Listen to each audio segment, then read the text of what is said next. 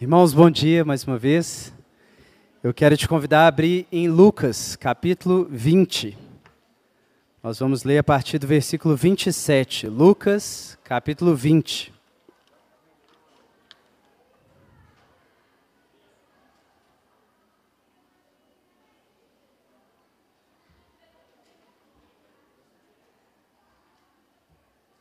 Nós ainda estamos na série sobre Deus, sexo e família. Alguns irmãos às vezes me procuram. Quando que a gente vai voltar para as exposições bíblicas? Né? A série está super legal, mas eu estou com saudade de pegar um livro sequencialmente. É, a gente está quase lá, irmãos. Tem alguns temas ainda importantes é, que não foram tratados na série, do ponto de vista pastoral da igreja. Então, até o final de janeiro, a gente continua nessa série e a partir de fevereiro a gente retoma exposições bíblicas é, sequenciais. Mas hoje, ainda nessa série, nós vamos ler esse texto é, de Lucas, capítulo 20, do 27 ao 40.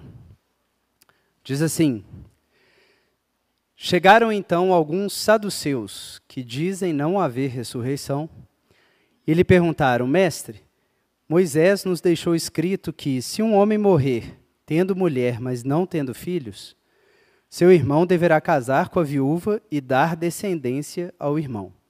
Pois bem, havia sete irmãos. O primeiro casou-se e morreu sem filhos. Então, o segundo e depois o terceiro casaram-se com a viúva, e assim os sete casaram e morreram sem deixar filhos. Depois disso, a mulher também morreu. Assim, na ressurreição, de qual deles ela será esposa, já que os sete a tiveram como mulher? Jesus lhes respondeu: Os filhos deste mundo casam-se e se dão em casamento. Mas os que são julgados dignos de alcançar o mundo vindouro e a ressurreição dentre os mortos não se casarão, nem se darão em casamento. Porque já não podem mais morrer, pois são iguais aos anjos e são filhos de Deus, filhos da ressurreição. Mas na passagem a respeito da sarça, em que ele chama o Senhor de Deus de Abraão, Deus de Isaac, Deus de Jacó, o próprio Moisés mostrou que os mortos ressuscitarão. Ele não é Deus de mortos, mas de vivos, porque para ele todos vivem. Alguns dos escribas disseram: Mestre, respondeste bem, e não ousavam perguntar-lhe mais nada. Amém. Vamos orar. Pai Santo, obrigado, Senhor, pela Sua palavra, que é revelação do Senhor para nós. Obrigado, Senhor, porque nunca poderíamos, pelo nosso próprio entendimento, Senhor, alcançar o conhecimento do Senhor mas os, aprove ao Senhor se revelar, Deus, e comunicar esse conhecimento para que a gente pudesse participar da realidade de quem o Senhor é, Pai. Obrigado, Senhor, por ter, pelo Espírito Santo, aberto os nossos olhos e iluminado os olhos do nosso coração, para reconhecer a revelação do Senhor e te encontrar, não a nossa imagem e semelhança, Senhor, mas como o Senhor de fato é revelado em Jesus, Senhor. Que a gente tenha um novo encontro com o Senhor nessa manhã, diante da Sua palavra. Em nome de Jesus. Amém. Irmãos, como eu mencionei, nós continuamos então nessa série sobre Deus, sexo e família. E se tem uma coisa que a gente já enfatizou bastante em várias das pregações, é que o sexo, ou mais amplamente a sexualidade, tem uma relação direta e íntima com o nosso corpo.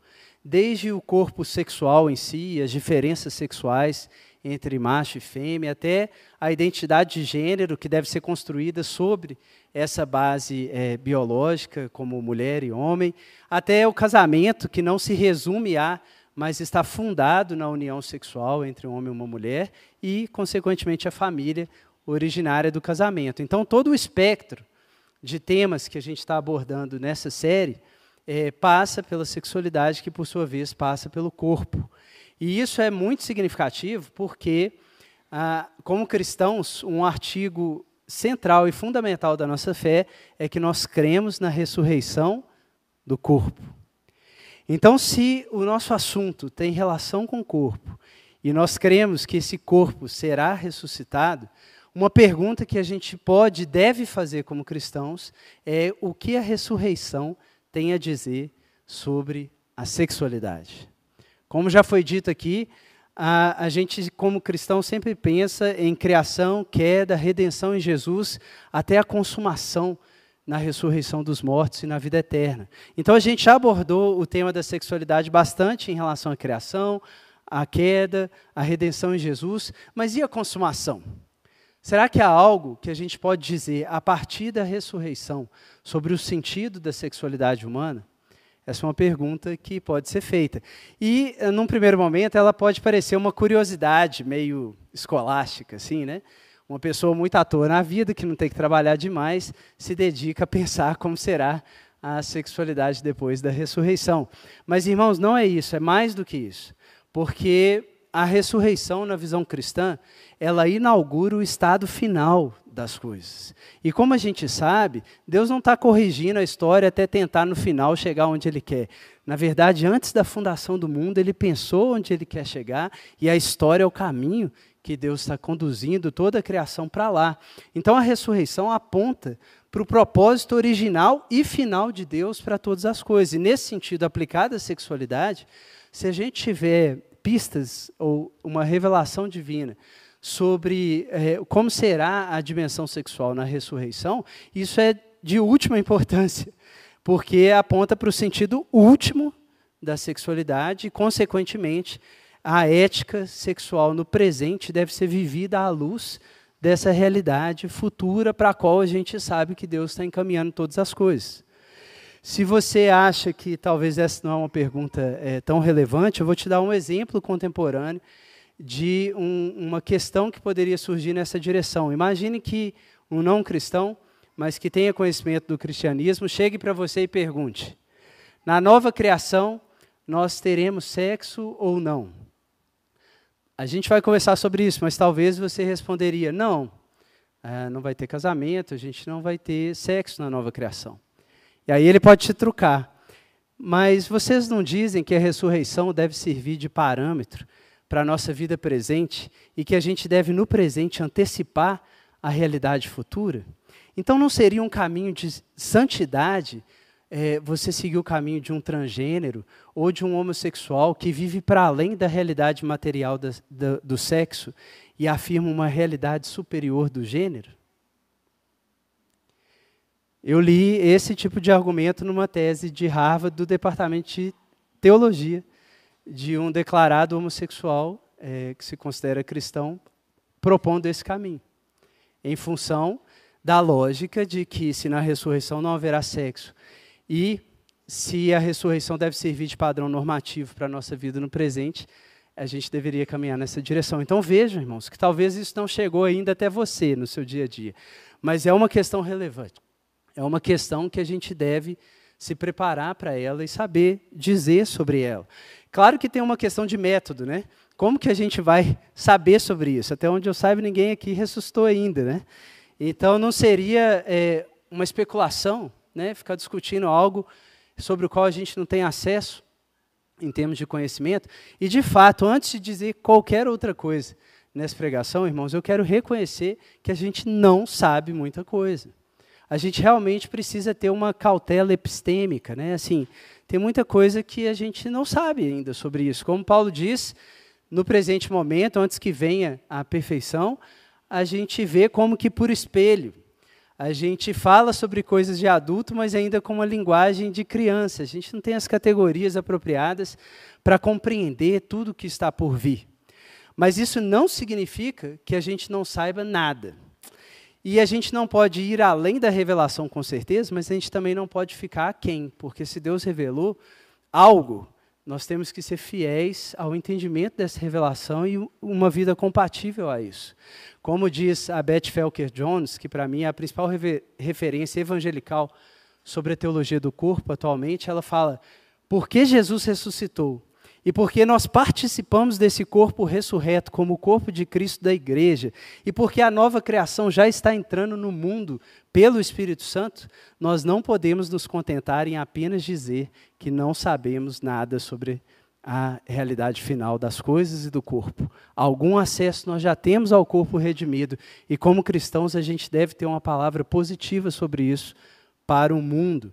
E se tem um texto, irmãos, em que há uma revelação clara, de fato, é, sobre pelo menos parte dessa dimensão da sexualidade após a ressurreição é esse texto que a gente leu.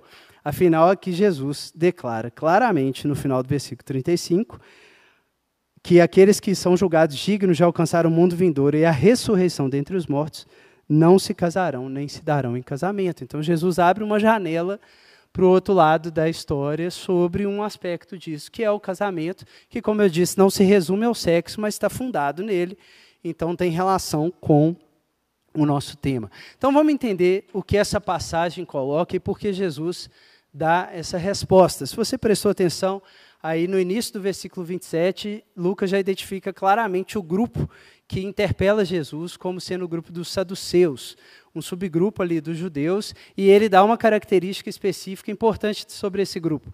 Eles não acreditavam na ressurreição. Então você já entende que o que eles vão colocar para Jesus como se houvesse ressurreição, na verdade é uma tentativa de é, desmoralizar o ensino de Jesus sobre a ressurreição, provando que ela não existe, porque é isso que eles pensam. E como que eles tentam é, fazer isso? Apresentando um argumento lógico contra a ressurreição. E como que funciona esse argumento lógico? Basicamente, eles dizem o seguinte: se houver ressurreição, tem de haver continuidade da ordem presente. E, portanto, se na ordem presente tem casamento, na ressurreição tem que ter casamento. Essa é a premissa deles. É a premissa, se eles não tivessem essa premissa, a pergunta que eles fizeram não faria sentido, né? De quem será essa mulher é, na ressurreição. Então, observem, tem uma concepção bem clara desses saduceus em relação à ordem futura, que é a de que descontinuidades não podem ser introduzidas. O mundo, se houver ressurreição, ele teria que continuar sendo do jeito que ele é, porque o mundo é assim. Isso é um dado e é claro, e desde sempre foi assim, então, se for para frente, para sempre terá que ser assim. E tendo, então, se baseado nessa premissa de que se houver ressurreição terá de haver casamento, como que o argumento funciona? Mas a gente tem uma situação aqui que não tem jeito de ter casamento, então não tem ressurreição. Qual é essa situação que eles apresentam?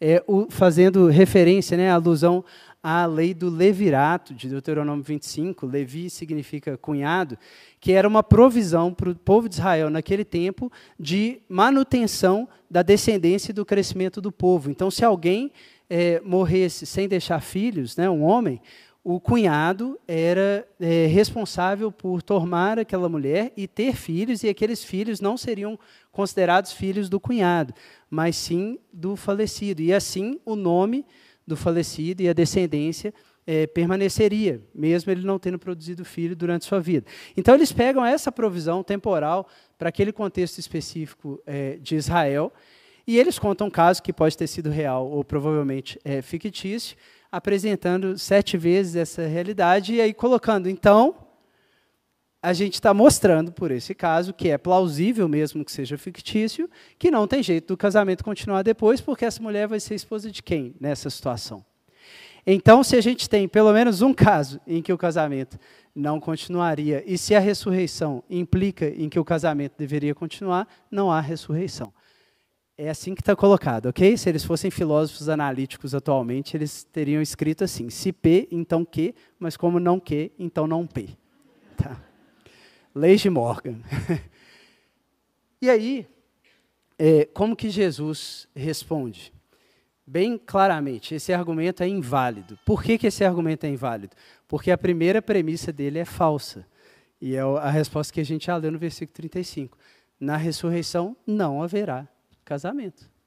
Então, se todo o seu argumento depende da premissa de que na ressurreição vai ter casamento, é, nem precisa continuar, porque não vai.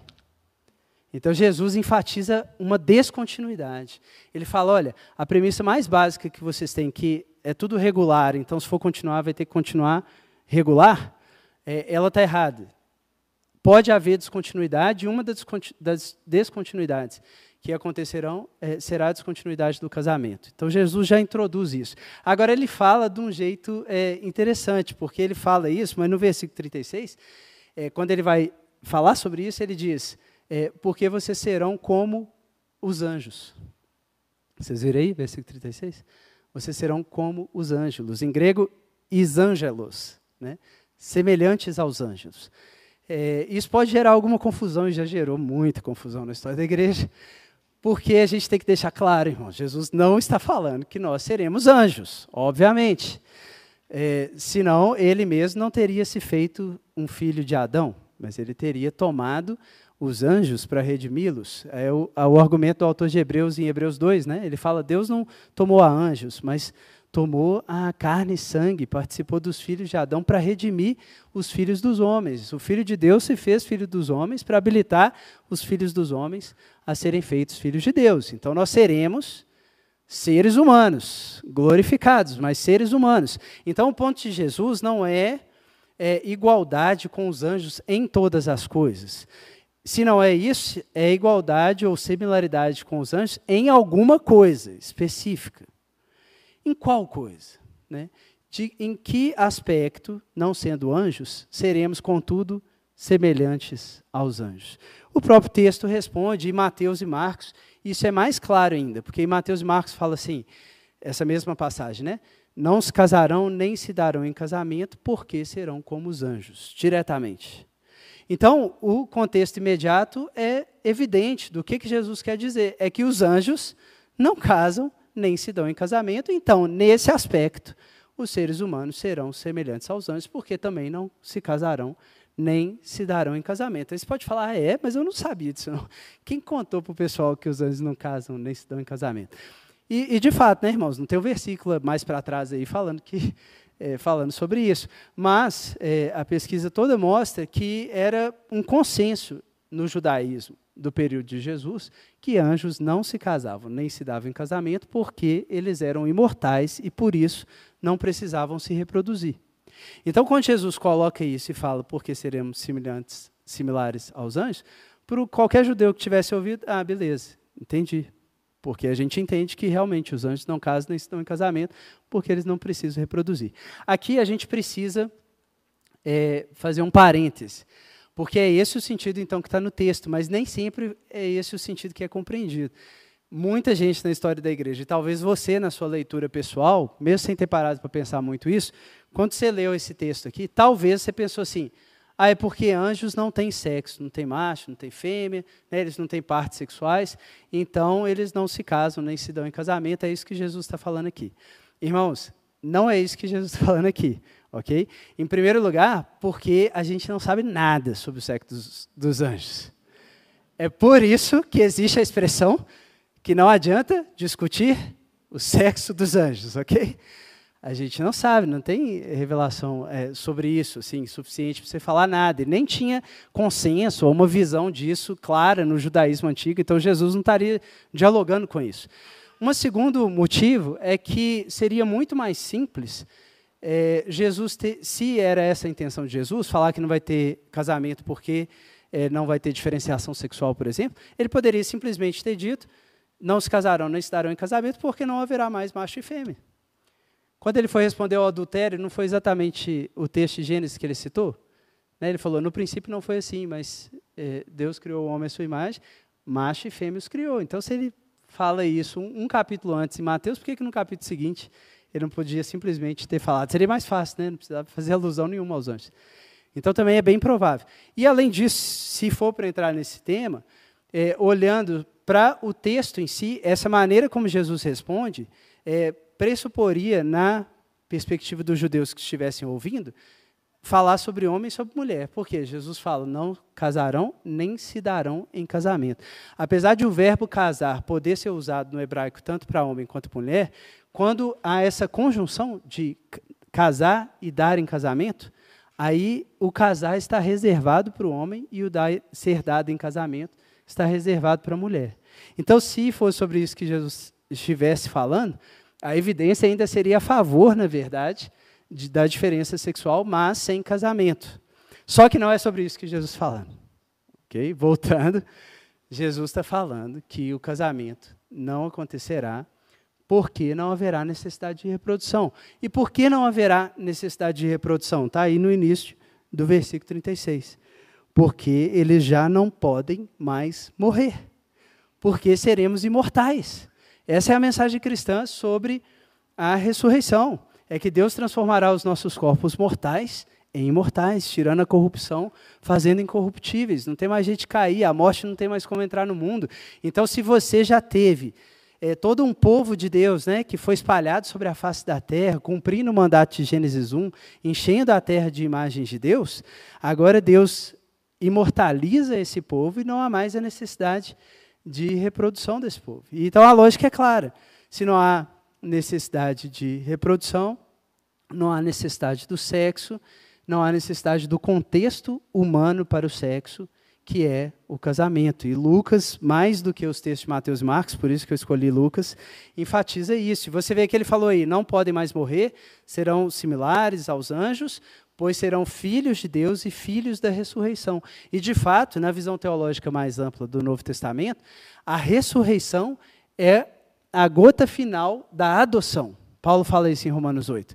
Nós aguardamos a adoção, a saber, a redenção do corpo. Então, sim, nós já somos adotados por Deus, mas isso vai se manifestar plenamente quando? Na ressurreição. Por quê? Porque seremos imortalizados e plenamente conformados à imagem do Filho unigênito. É o que o João diz também, né? Nós ainda não somos o que havemos de ser, mas quando ele se manifestar, então seremos semelhantes a ele, porque o veremos como ele é. Então Lucas está colocando esse cenário, que é o cenário, Jesus, né? O cenário da ressurreição, da é, imortalidade e, por conta disso, da descontinuação do casamento entre indivíduos é, humanos, entre pessoas humanas.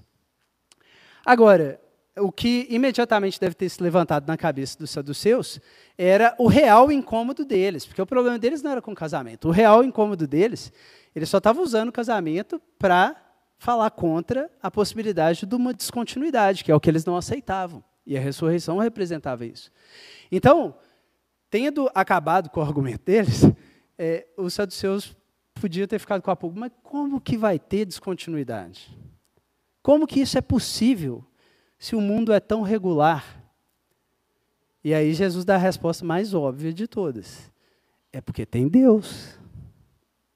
É porque Deus é Deus. Você não pode descontar o poder de Deus na sua equação. Tudo bem, existe regularidade porque Deus, sendo poderoso, não é arbitrário.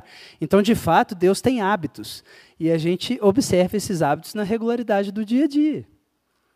Mas o fato de Deus ter hábitos não significa que ele não possa ter uma conduta diferente da habitual. Deus é fiel à estrutura da criação que ele criou, mas ele não é escravo dela. Deus todo dia fala, nasce o sol, mas se um dia ele não falar, o sol não vai nascer. É isso que Jesus está falando. Deus é Deus. Não é a criação que é Deus, não. Deus que é Deus, Deus é poderoso, Ele pode fazer isso. Por isso, em Mateus e Marcos, a crítica que Jesus faz é: vocês erram grandemente porque desconhecem o poder de Deus e as Escrituras. E por isso Jesus vai agora para as Escrituras, que era o foco dos saduceus, a lei. Então ele pega um texto lá da lei, Êxodo, Êxodo 3, a passagem de Moisés, chegando ali na beira do Monte Horebe, vendo a sarça ardente, como Deus se apresenta para Moisés na sarça ardente. Eu sou o Deus de Abraão, de Isaac e de Jacó, que é o que está aí no versículo 37. E aí Jesus usa esse acontecimento para falar o quê? Isso é uma prova, ele fala isso, né? Versículo 37. Isso é uma prova de que vai ter ressurreição dos mortos. Por quê? Deus não diz, eu fui o Deus de Abraão, Isaac e Jacó. Deus não diz, eu sou o Deus de quem foi Abraão de quem foi Isaac, de quem foi Jacó. Deus diz de tal forma a deixar claro, e Jesus é, ilumina isso, que Abraão, Isaac e Jacó estão diante dele.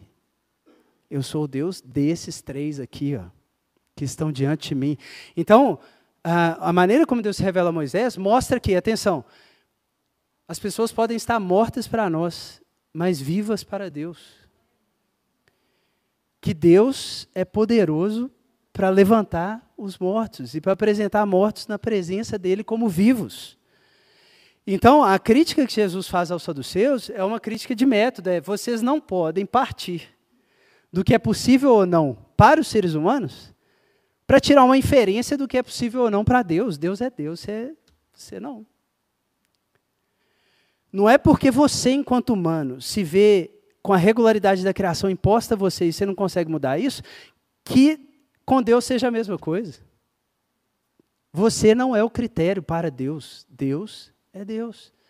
E sendo Deus, ele irá introduzir uma descontinuidade no mundo chamada ressurreição. Então, irmãos, quando você fala eu creio na ressurreição dos mortos, você tem que falar isso de boca cheia, que Deus é poderoso para ressuscitar os mortos. Esse é o fundamento da crença cristã. E por isso está em todo o Novo Testamento. É, Paulo diz, por exemplo, né, Filipenses 3,20, que os nossos corpos abatidos serão transformados em corpos gloriosos, semelhantes ao dele, pelo poder eficaz que ele tem de colocar tudo sujeito a si. Paulo diz também em 1 Coríntios 15 que Deus tem o poder de transformar, assim como ele pode usar uma semente para gerar uma planta, em que tem uma continuidade, mas tem uma descontinuidade também. Uma é a semente, outra é a planta da mesma espécie, mas ele introduz essa descontinuidade. E a, a, ênfase de Paulo lá é qual? Qual é a descontinuidade que Deus vai introduzir? É uma descontinuidade da matéria, do corpo em si? Não. É uma descontinuidade da corrupção e incorruptibilidade, do mortal em imortal. Deus vai purificar as coisas e por isso a gente vai poder gritar como Paulo grita no fim de 1 Coríntios, se tivesse exclamação em grego, certamente teria uma exclamação ali.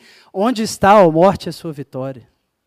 E onde ao sepulcro o seu aguilhão? Porque é essa transformação, Deus vai introduzir essa transformação, que vai ter relação com o corpo e, portanto, com a sexualidade, casamento, mas com a criação como um todo, como a gente vê em Apocalipse. Né? Vai ter continuidade, mas vai ter descontinuidade também. Então, qual é a mensagem central que Jesus dá para a gente nesse trecho no que diz respeito à nossa série? É que Deus é poderoso para introduzir descontinuidades no mundo. Ele vai fazer isso por meio da ressurreição. E uma das coisas que serão descontinuadas vai ser o casamento. E aí, é, você pode pensar, né? Principalmente se você ainda é solteiro. Ai, meu Deus. Espera um pouquinho, então, Jesus, né? Mas calma, a gente vai falar sobre isso. Agora, é, o fato de Jesus resumir isso não resolve a questão toda né, na verdade, levanta outras pulgas. E, e, outras questões que, se a gente fosse tomar só esse texto, talvez poderiam gerar confusão, como geraram na história da igreja, sobre o sentido último da sexualidade e, consequentemente, a ética que foi pregada em muitos movimentos cristãos sobre sexo ao longo do tempo. Por quê, irmãos? O motivo que Jesus disse para justificar a descontinuidade do casamento implicitamente, tendo em vista ali seus interlocutores, foi qual? que não vai precisar mais de reprodução. Não foi isso que a gente viu? Esse que é o motivo que está ali no texto justificando? Então, isso poderia gerar uma questão legítima e preocupante, que é a seguinte. Então, na visão cristã, o casamento é só para dar um contexto para o sexo, para ter reprodução, para ter perpetuação dos seres humanos? Concorda? Que poderia gerar essa questão? Então, é só para isso? É isso que é casamento na visão cristã? sexo para reprodução, e vocês sabem disso, que na história da igreja, muitos movimentos foram nessa direção, com éticas sexuais, privando, por exemplo, da experiência de prazer, etc. Irmãos, é, não, obviamente não, ok? Na visão cristã, atenção, o sexo é a fundação do casamento, mas não o seu teto, não o seu ápice, ok? O sexo ele é o alicerce. Sem sexo não tem casamento. Precisa ter a união sexual e os dois se tornarem uma só carne. Mas como o Guilherme já pregou aqui, para que a partir disso haja uma união da vida inteira. Incluindo prazer, incluindo moralidade, a forma de criar os filhos, a maneira de pensar. É uma união pessoal, completa, que tem uma raiz sim biológica, mas que não para na raiz, vai até o fruto. Por isso que a Bíblia nunca chama o que os animais fazem de casamento. Porque o deles é só sexo mesmo. Mas a Bíblia nunca chama o que a gente deveria fazer com sexo só de sexo, mas de casamento. Porque para a Bíblia, se não tem casamento sem sexo, também não deveria ter sexo no contexto humano, sem casamento. Então, na visão bíblica, sim, eles se implicam mutuamente, mas o casamento está é, tá para além do sexo, não é só para a reprodução. É, mas, se a fundação do casamento é o sexo, pensa comigo. Pensa num prédio. Se você não vai precisar mais colocar a fundação, você concorda que não tem mais construção para cima? Né? Se não tem mais que furar para baixo o alicerce da união sexual, então também não vai ter mais prédio para cima. É isso que Jesus está falando. A fundação vai acabar. Então, não haverá mais é, o sexo.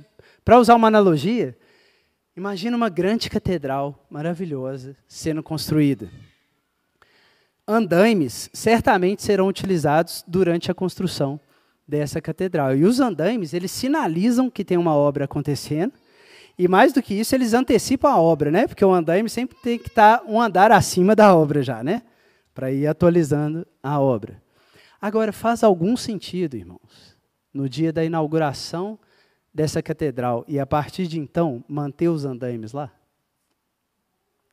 Ia ser feio demais, né? Não faz sentido, porque o andaime não está ali para isso. Pensa que o nosso casamento temporal entre pessoas, ele, eles são, esses casamentos, os andaimes para o casamento cósmico de Cristo com a igreja. Enquanto você é fiel à sua esposa, ao seu marido, na criação dos filhos e mostrando a fidelidade ao longo do tempo a uma pequena comunidade humana com a qual você se comprometeu com a própria vida, você está sinalizando que tem uma obra sendo feita no mundo e antecipando que essa obra tem a ver com casamento. Mas no dia em que esse casamento acontecer, essa sinalização não é mais necessária, porque o objeto está presente. O casamento está ali, diante de nós. Então não é que o casamento vai acabar, é que ele vai ser consumado. Ele vai ser levado ao seu fim. E aí, finalmente, ele vai de fato acontecer. No fundo é isso. Mas, ao mesmo tempo, essa visão, ela dá a ética, como já foi pregado aqui também, é uma ética cristã válida do celibato, e até recomendável. Porque se o casamento é como se fosse o andaime da catedral, a gente poderia pensar no celibato como sendo showroom. O celibato ele já é a experiência prévia do fim.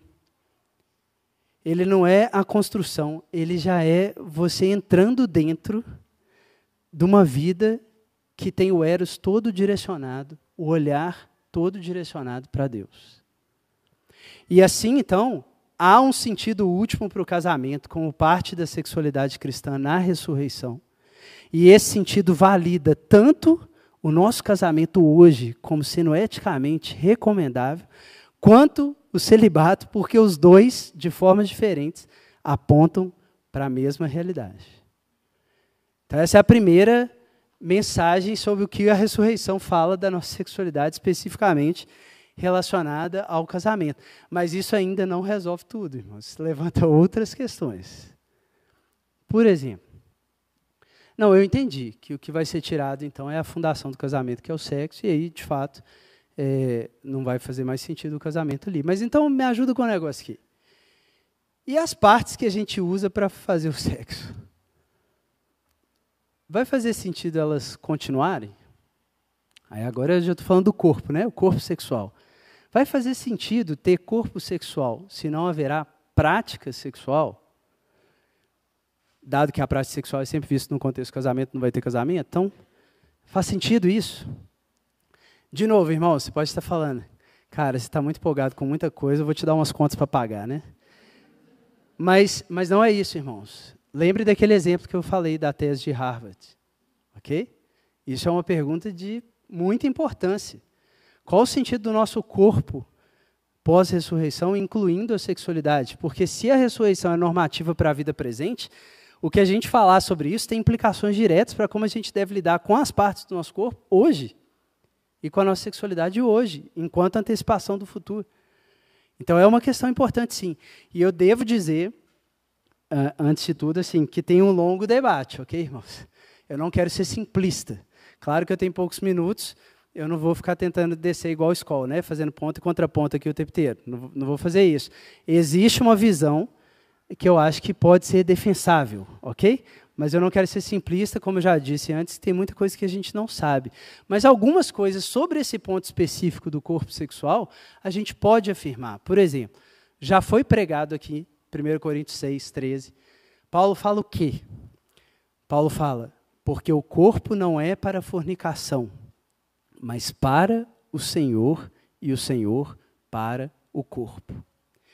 Então, Paulo ali abre uma janela também que é a seguinte: sim, existe uma função reprodutora dos nossos órgãos sexuais, mas não é a única função. Então, mesmo se essa função for desligada, outras funções desse corpo permanecem. E qual é uma outra função que Paulo diz? O corpo é para o Senhor. É difícil entender exatamente o que ele quer dizer com isso, mas ele pôs um para aí. Tem uma finalidade que é além da reprodução. E aí você pode falar, ah, não, mas Paulo ali deve estar espiritualizando, não tem a ver com sexo, assim, né? Deve estar falando, sei lá, que a nossa boca que prega é para o Senhor, né? A nossa mão que ajuda o próximo é para o Senhor, mas falar que aquilo é para o Senhor, né? Irmãos, o contexto de 1 Coríntios 6, exatamente dessa passagem, é o quê? Sexo, prática sexual. E sabe o que, que Paulo diz ali? Que você não vai pegar um membro do seu corpo, e ele está falando daquele membro, e unir com uma prostituta. E aí a justificativa que ele dá? Porque senão você vai unir um membro de Cristo a uma prostituta. Então, de alguma forma, ali em 1 Coríntios, Paulo diz que o nosso corpo por inteiro, incluindo a nossa estrutura sexual, é um dom, uma oferta ao Senhor. Uma objeção legítima que poderia ser levantada é assim: não, mas calma aí, ok, entendo, mas isso tem a ver com os usos que a gente faz do nosso corpo. Se você comparar com outras passagens, tipo Romanos 6 tal, é falando que o nosso corpo é um instrumento agora para a justiça, e não um instrumento para o pecado. Então, o que o Paulo está falando ali é tipo assim: você não vai fazer um uso do seu corpo deitando com uma prostituta, mas sim se deitando com o seu cônjuge somente. E isso glorifica o Senhor. E é isso que Paulo quer dizer, que é para o Senhor. Irmão, sim e não. Sim, tem a ver com isso mesmo. Os usos que você faz da sua sexualidade hoje mostram se você é, usa o seu corpo como instrumento de glorificação de Deus ou profanação do nome dele. Sim. Mas não tem a ver só com os usos. Até porque, se fosse, o celibato, nesse caso, não faria sentido. Porque o celibatário não está fazendo uso da estrutura sexual dele num contexto de casamento, e ainda assim, ele está oferecendo o corpo dele todo para o Senhor. E é eticamente legítimo isso. Além disso, irmão, se a lógica fosse, porque alguém poderia espiritualizar, né? Não, mas assim como o casamento, quando é, for consumado, né, não vai acontecer mais entre as pessoas, quando houver a união de Cristo com a igreja mística, o sexo, é, as estruturas sexuais também terão sido consumadas. Não é que elas vão ser abandonadas, mas é igual ao casamento, elas vão ser consumadas. Mas aí pensa a implicação cabulosa que isso teria se a gente fosse por essa direção, irmãos.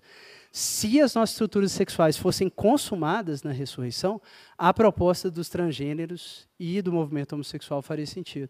Seria eticamente possível e até recomendável que você já começasse a mexer nas suas estruturas sexuais hoje, como antecipação é, do futuro. E, obviamente, isso não está nas escrituras. Pelo contrário, tinha gente querendo fazer isso por outros motivos, que seria um estudo de caso, que é a circuncisão. E aí sabe o que, que Paulo fala? Pessoal da circuncisão, para de encher a paciência dos Gálatas. E tem esse versículo sua Bíblia, acredite ou não, Gálatas 5,12. Quem dera eles se castrassem. Confere aí. Quem dera eles se castrassem. Sabe o que, que Paulo está dizendo? A antecipação da ressurreição não tem a ver se você cortou o prepúcio ou não. Entendeu? Não é por uma cirurgia de troca de gênero que você está antecipando a ressurreição. Você que pensa isso, corta tudo então. Esquarteja de uma vez. Não é aí. Não são essas as marcas de Cristo. Entendem? Então, é, não é isso, irmãos. A estrutura ela não vai ser consumada e aí agora então você já pode desmanchar com uma antecipação, não. Ela está presente e ela precisa estar presente. Aí é, talvez não era isso que você pensava, né? Até entrar aqui hoje de manhã. Mas, mas existe um motivo para isso. A gente pode pensar motivos para isso. Afinal, Gênesis é muito claro. Quando Deus criou o ser humano à sua imagem, macho e fêmea os criou. Sabe o que isso significa? Essa ética que pensa se uma parte do corpo vai permanecer ou não, é uma ética que enxerga partes do corpo como sendo partes que a pessoa tem. Mas o que a Bíblia diz é que as nossas partes dos nossos corpos são partes do que a gente é. Você não dispõe disso para deixar ou não no seu corpo, porque você, em parte, é isso. E Deus quer ressuscitar pessoas, unidades psicossomáticas, gente que por inteiro é carne e alma, corpo e alma. E precisa ter continuidade identitária. E parte da sua identidade vem do seu corpo, né? Como dizem, parte da nossa história está escrita no nosso corpo. Precisa ter continuidade identitária, porque senão pensa comigo, como você garante que uma pessoa que ressuscitasse com outro corpo, sendo que a Bíblia diz que nós somos corpo e alma, é a mesma pessoa que tinha morrido aqui confiante em Jesus? Por isso Justino Marte diz: qual corpo será ressurreto? O corpo que morreu. Simples assim. Porque quem tem que estar do outro lado é, da ressurreição é a mesma pessoa que estava confiando em Jesus desse lado da ressurreição. Então, a unidade sexual do corpo ela não pode ser rompida porque existe uma unidade com a alma na pessoa. Você é o seu corpo inteiro com a sua alma inteira.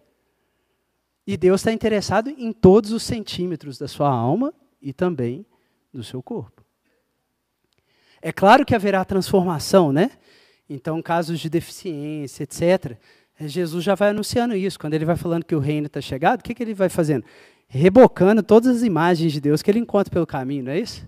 Ele vai reformando as imagens e, e, e, e curando os doentes, né? fazendo o braço crescer de novo. Então, ele já vai anunciando: ó, eu, eu vou retornar as coisas à perfeição. Então, haverá transformação. Mas não é a mesma coisa que destruição. Você transforma o que é. Você, você mantém aquilo transformado, mas não destruído. Agora, pode surgir uma outra questão. Uma questão mais de base. Não, mas calma aí, cara. Assim, tudo bem, até agora foi, mas se eu parar para pensar no que você está falando, cara, eu não consigo imaginar. Eu não consigo imaginar é, um mundo assim plenamente santo e justo, com o pessoal andando com suas genitálias para lá e para cá. Não dá, cara. Tem, tem alguma coisa, tem alguma coisa de errado na própria estrutura. Não tem jeito. Talvez é porque a gente bagunçou tudo com pecado, mas o fato é que agora já está tudo misturado, vai ter que desfazer esse negócio. Não tem jeito da gente ir para uma situação em que a gente não vai é, deixar o pecado aparecer de novo, se isso estiver por lá. Irmão, se você pensa assim, é novidade. Você não é o único, ok? Teve uma galera na história da igreja que pensou assim, especificamente a tradição oriental, do cristianismo ortodoxo oriental, é, praticamente todos os pais do cristianismo oriental pensavam assim, Gregório de Nissa, é, Orígenes, etc, etc. Tá? Para eles, realmente, é, uma de três coisas aconteceria na ressurreição. Ou nós seríamos assexuados, ou nós seríamos monossexuados. Então, teve esse movimento na história da igreja, gente achando que todo mundo ia ser mulher porque nós somos a noiva de Cristo e Cristo é o homem. Gente achando que todo mundo seria homem porque Jesus é homem.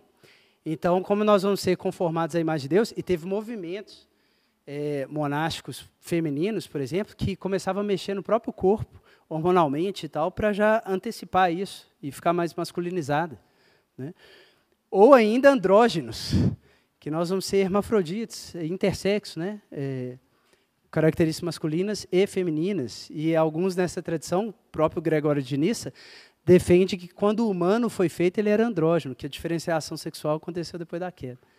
Irmãos, vocês não têm ideia de como que o movimento transgênero, homossexual, etc., tem usado essas correntes teológicas para propor a ética sexual cristã no presente. Vocês não têm ideia. Dizendo exatamente isso, que nos termos cristãos já, que o pecado se miscuiu tanto com a estrutura criada nessa área, que se você for tirar um igual a ressurreição vai tirar, você, vai, você tem que tirar os dois.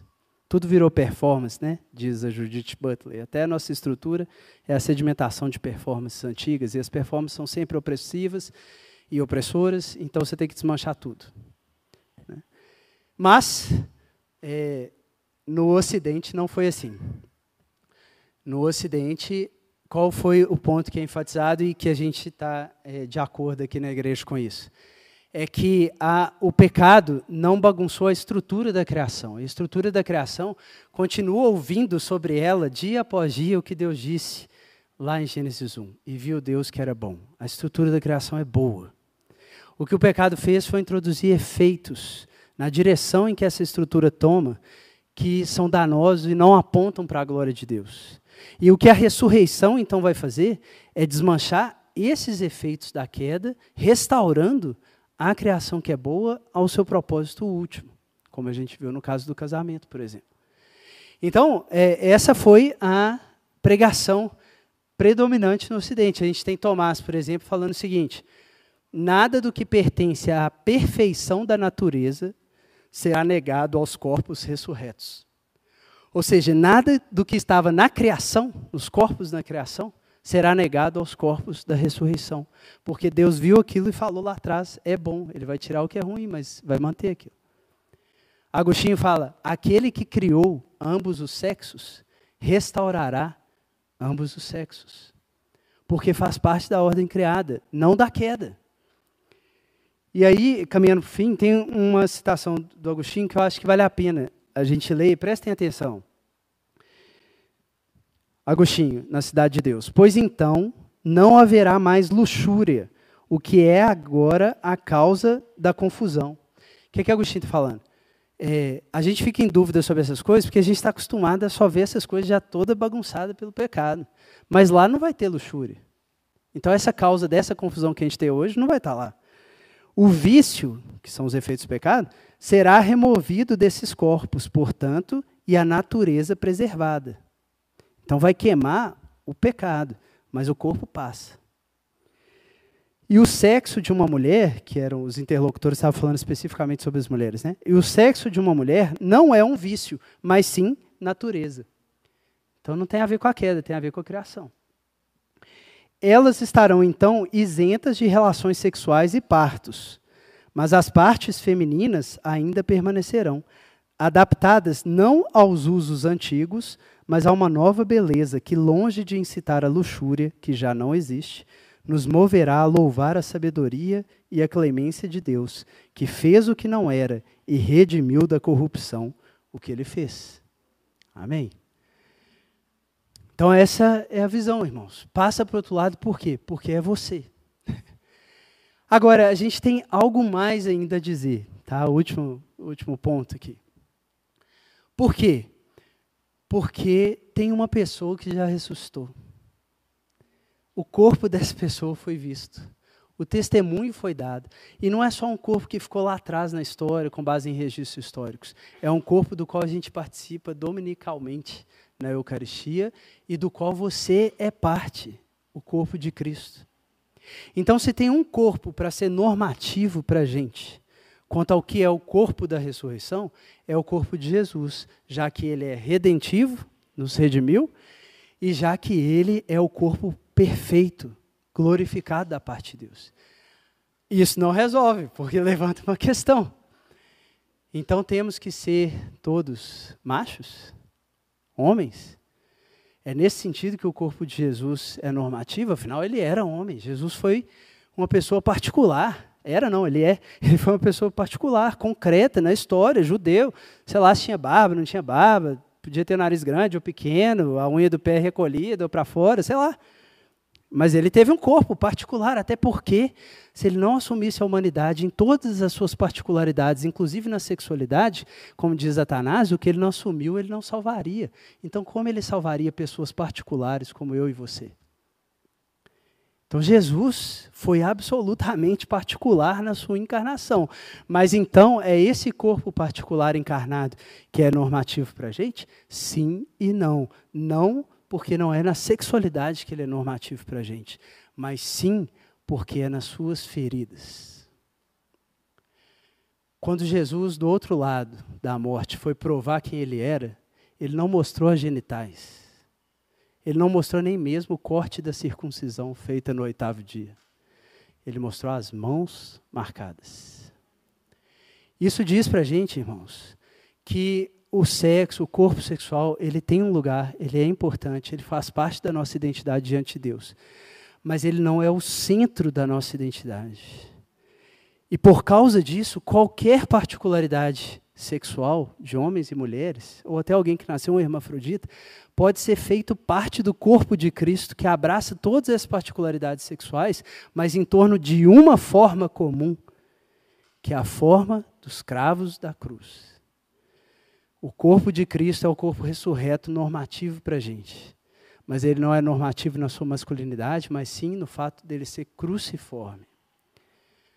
Você importa, o seu sexo importa, mas o que você tem que fazer é trazer tudo isso e apresentar para Deus, para nessa carne que você tem, isso ser um telão do Evangelho. Tanto pela sua prática sexual, mas para muito além dela. Por isso, Paulo termina Gálatas falando: os que querem encher a paciência com a circuncisão, não me importunem mais, porque trago no corpo as marcas de Cristo. Irmãos, santidade e paz têm uma cara, têm uma forma. E é a forma de feridas beatificadas. Amém? Vamos orar.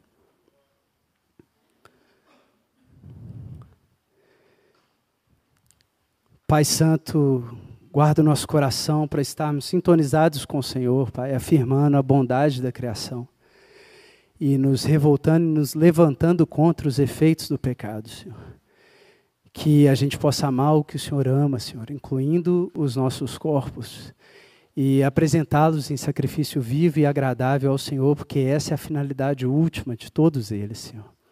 Que na medida em que a gente vive funções temporais, funções secundárias, Senhor, é, tudo isso vá marcando o nosso corpo com a história de Jesus.